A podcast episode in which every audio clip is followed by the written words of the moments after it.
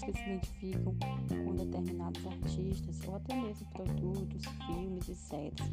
Inicialmente, tais pessoas eram desvalorizadas não pelo fato de gostarem de algo, mas por aquilo que gostavam. E com o advento da internet, com o avanço da globalização, esse pensamento pôde ser transformado e hoje em dia é muito comum vermos grupos de pessoas que se reúnem para discutir sobre determinado assunto.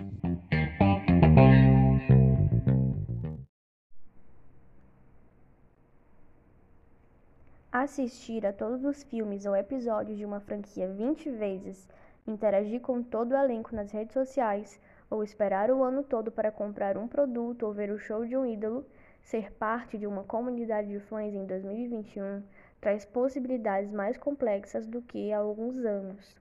Com mais influência do que muitos veículos de comunicação, as comunidades de fãs, conhecidas como fandoms, foram favorecidas pela relativa democratização do acesso à informação e a variedade de produtos e ajudaram a criar novos vínculos com produtores de conteúdo.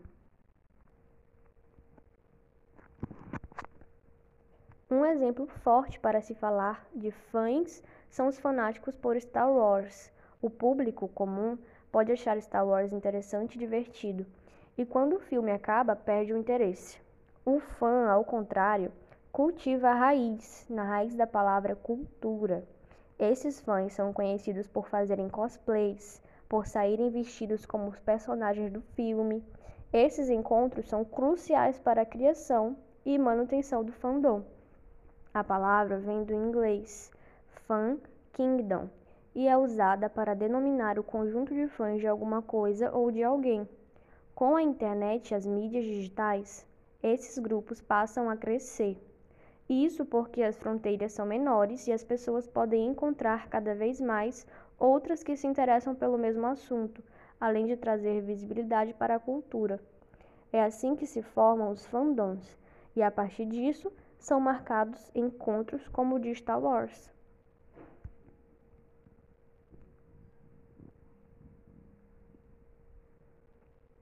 A escritora Jolly Jenson estudou sobre o desenvolvimento da cultura de fãs, e para ela, ser fã nem sempre foi fácil, devido ao modo como a sociedade olha para os fãs.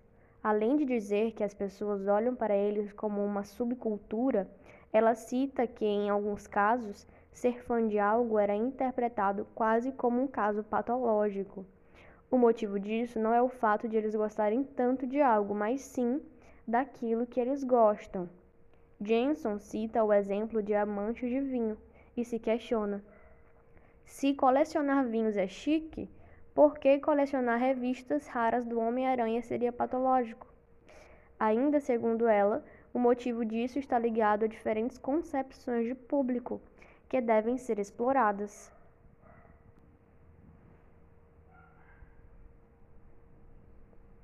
Em épocas próximas a 1930 em 1940, o público que estava em frente à TV era considerado uma massa inerte diante das mensagens que recebia, ou seja, poderia ser facilmente influenciado.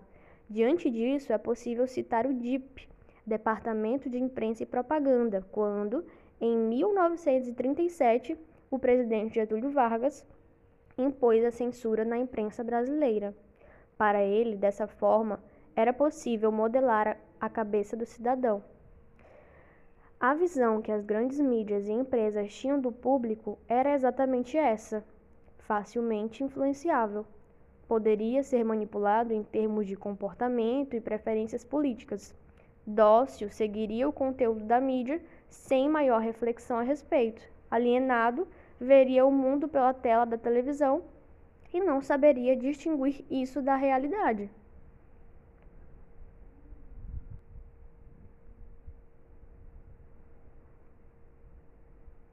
Os fãs, por exemplo, passaram a ser vistos como uma audiência produtiva.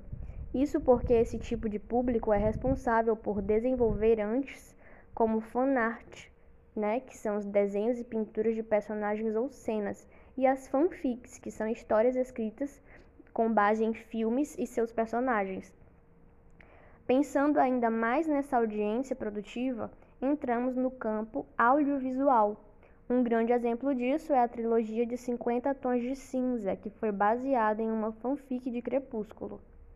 Essa audiência é tão produtiva que pode ser capaz de influenciar a maneira como uma série vai continuar a ser produzida.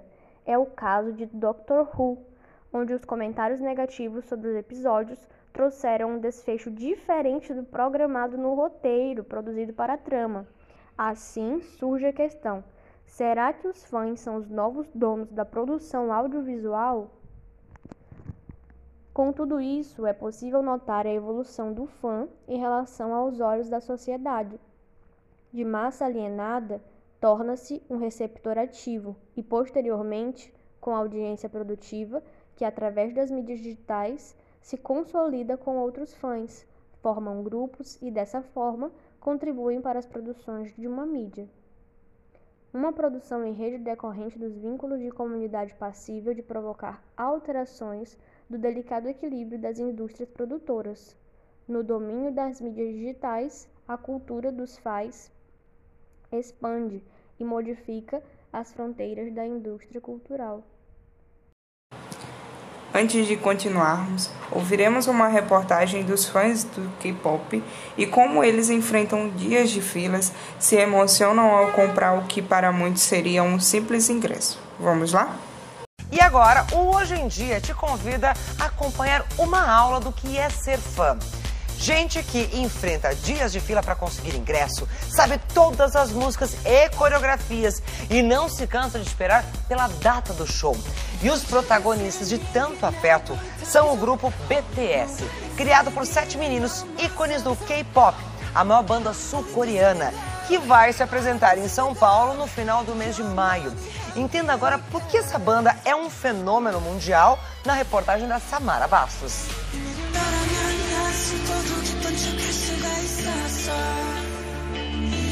Vai ser um sonho realizado porque eles já vieram mais uma vez. Ano passado eu não consegui ir, esse ano eles estão fazendo um show muito grande, então vai ser maravilhoso ter toda aquela emoção do show, da música, com todo mundo cantando junto. O grupo é o BTS, criado em 2013 por sete meninos. Eles cantam e dançam uma espécie de pop rock, mas lá da Coreia do Sul. Os vídeos do grupo chegam a ter 180 milhões de visualizações.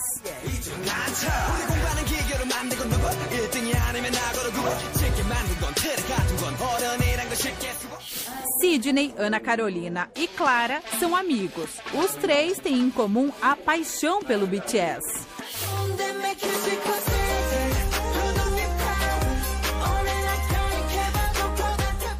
praticamente ouço diariamente. É uma playlist inteira no Spotify, no celular, no computador.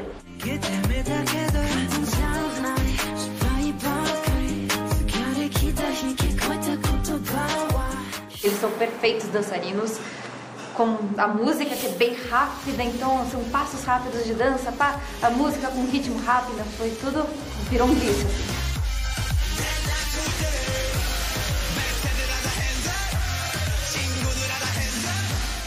A Clara conheceu o grupo por acaso pelo YouTube. Gostou tanto que aprendeu a dançar e virou cover dos meninos. E a tarefa não é fácil não, hein? Cada música, às vezes, ela tem trocas de ritmo na própria música. Então, se você não está preparado a trocar de lugar, a... ou se você está dançando em grupo, você tem que prestar atenção no que o outro, onde que o outro está fazendo. Se você tá... é, é simplesmente impressionante.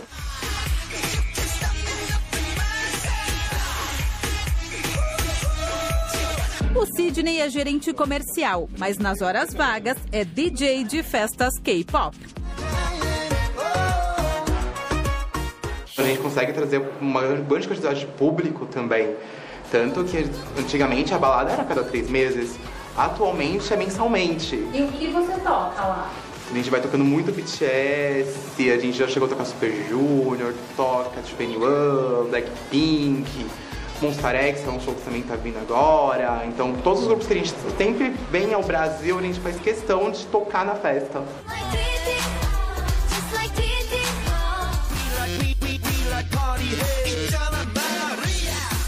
Precursor dessa onda K-pop foi o cantor Psy. Quem não se lembra da música Gangnam Style? O ritmo ganhou o mundo em 2012.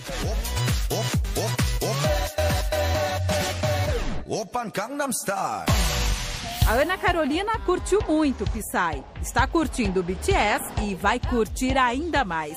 É que entre os amigos, ela foi a única a conseguir o ingresso para o show que acontece no final de maio. Tá contando as horas desde já pro dia que eu vou aproveitar muito. Eu vou gritar até não poder mais cantar todas as músicas que eu canto quando eu tô em casa, com eles, junto deles, e vai ser um dia assim inesquecível para mim.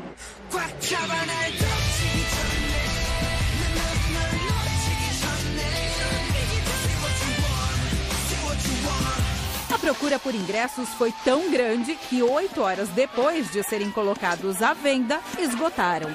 Quem tentou garantir o show encontrou uma fila quilométrica. A gente não vai embora até, até ter certeza que não tem nenhum ingresso. Estamos ansiosa, aguardando, né? Precisamos ter esse show. Estamos no final da fila, né? Acho que não vai ter chance, né? Tem sim. Para agradar ao maior número de fãs, a empresa responsável pela vinda dos meninos anunciou um show extra. E na abertura do segundo lote de ingressos, teve desespero, emoção. Os fãs chegaram a acampar três dias na fila para conseguir comprar o bilhete. Um, Nem fui dormir. Isso é amor, né? Consegui, gente. Eu consegui. Eu vim pra comprar a primeira vez, não consegui, mas a segunda eu consegui. Eu tô aqui, ai, eu vou.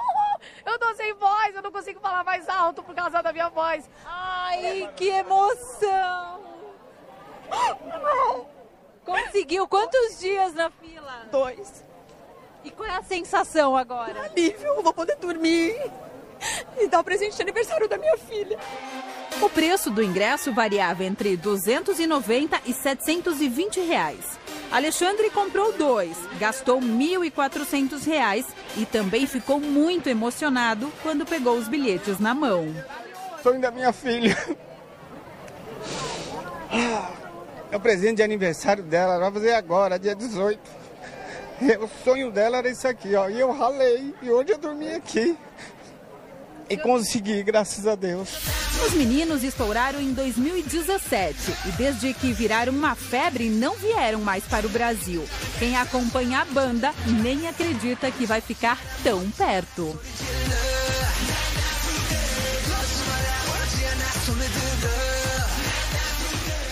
Tem um amor inexplicável, sabe? Eles te fazem muito bem e tudo mais. É inexplicável o amor que eu sinto por eles. Não dá pra explicar, é tipo.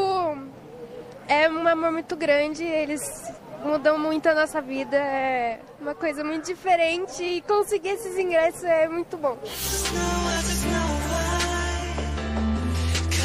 Para entender o tamanho dessa paixão, nós procuramos essa especialista em arte musical. Ana Letícia explica que o fenômeno K-pop acontece porque as bandas produzem videoclipes muito mais chamativos e coloridos do que os vistos aqui no Ocidente fato de, de ser uma cultura tão diferente da gente, da mesma forma que poderia afastar, também aproxima justamente pela curiosidade, por você ver coisas que você está acostumada a ver. Outro item que facilitou esse boom do K-pop pelo mundo é a rede social. Em tempos de internet, ficar mundialmente conhecido e ter acesso a outras culturas é bem mais fácil.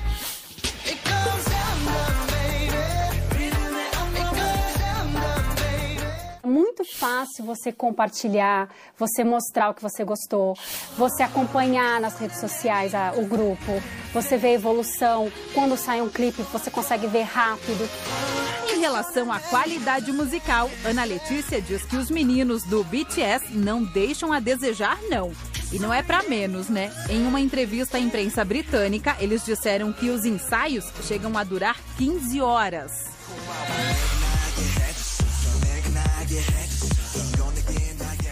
Eles são bem perfeccionistas, então o show ao vivo condiz com a qualidade deles. Então você vai lá, você vai ver a coreografia que eles vão executar perfeitamente, o vocal é bom, o cenário é grandioso. Então eu acho que é isso.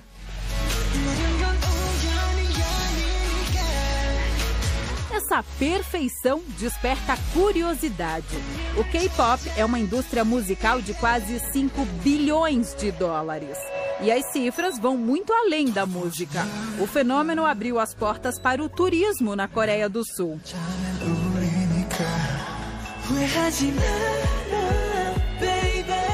Isabela é brasileira e há quatro meses mora na Coreia do Sul. Ela foi passear e não voltou mais.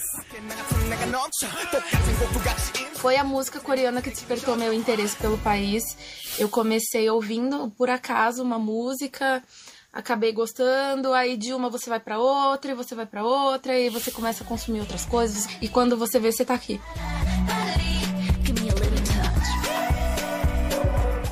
Neste vídeo exclusivo para o Hoje em Dia, Isabela conta que a cultura K-pop já está enraizada no país.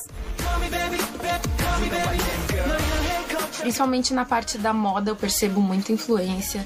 As lojas têm até fotos, né, de artistas daqui é, usando aquele item e são geralmente as coisas que mais vendem.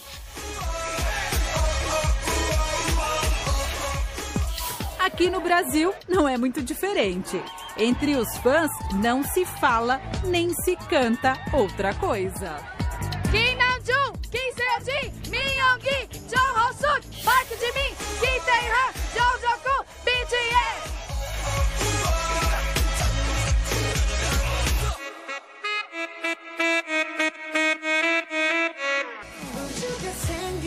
Curioso? Baixe o Play Plus em playplus.com, na Google Play ou App Store. Bom, vimos como os fãs brasileiros fazem loucuras pelo K-pop. Mas o que faz esse cenário um tanto interessante é observar como as pessoas de culturas e línguas diferentes aproximam ao invés de se afastar. É como se a linguagem das músicas formassem uma comunidade que compreende o que está sendo cantado, e as mídias têm um papel crucial de aproximar. Mas a imagem e representação do fã na sociedade sempre foi um, um tanto conturbada. Pela palavra fã derivada de fanático, o termo passou a ter uma referência negativa. Porém, os comportamentos socioculturais mudaram o conceito de ser fã. O fã, como dito anteriormente, não é mais um simplesmente consumidor. A convergência digital deu a oportunidade dele criar, compartilhar e buscar pessoas com seus mesmos interesses. Também podemos destacar a motivação intrínseca dos fãs em querer participar de shows, turnês, estreias e da vida de seus ídolos. Clay Sirk aborda que, num período anterior à convergência digital, as motivações eram demonstradas apenas em grupos fechados. Ele acredita que o mundo real passou a ser controlado pelas novas mídias e novas ferramentas de comunicações. As novas mídias transformaram nosso compartilhamento em público, podendo criar grupos amadores e sem necessidade de localização geográfica.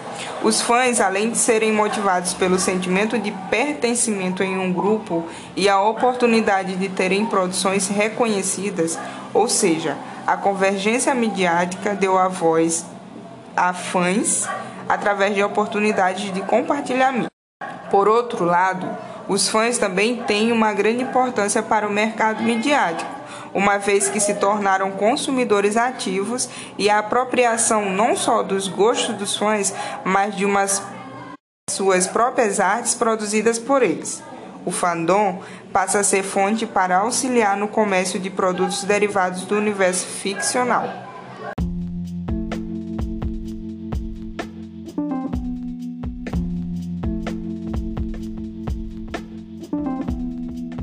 Bom, nós vimos hoje um pouco sobre o mundo dos fãs e dos fandons e a cultura a qual estão inseridos. Vimos também como os mesmos assumiram um papel ativo, influenciando nas escolhas das empresas na produção e distribuição de produtos, e vimos também como a mídia tem um papel importante na ascensão desses consumidores no cenário atual. Obrigada.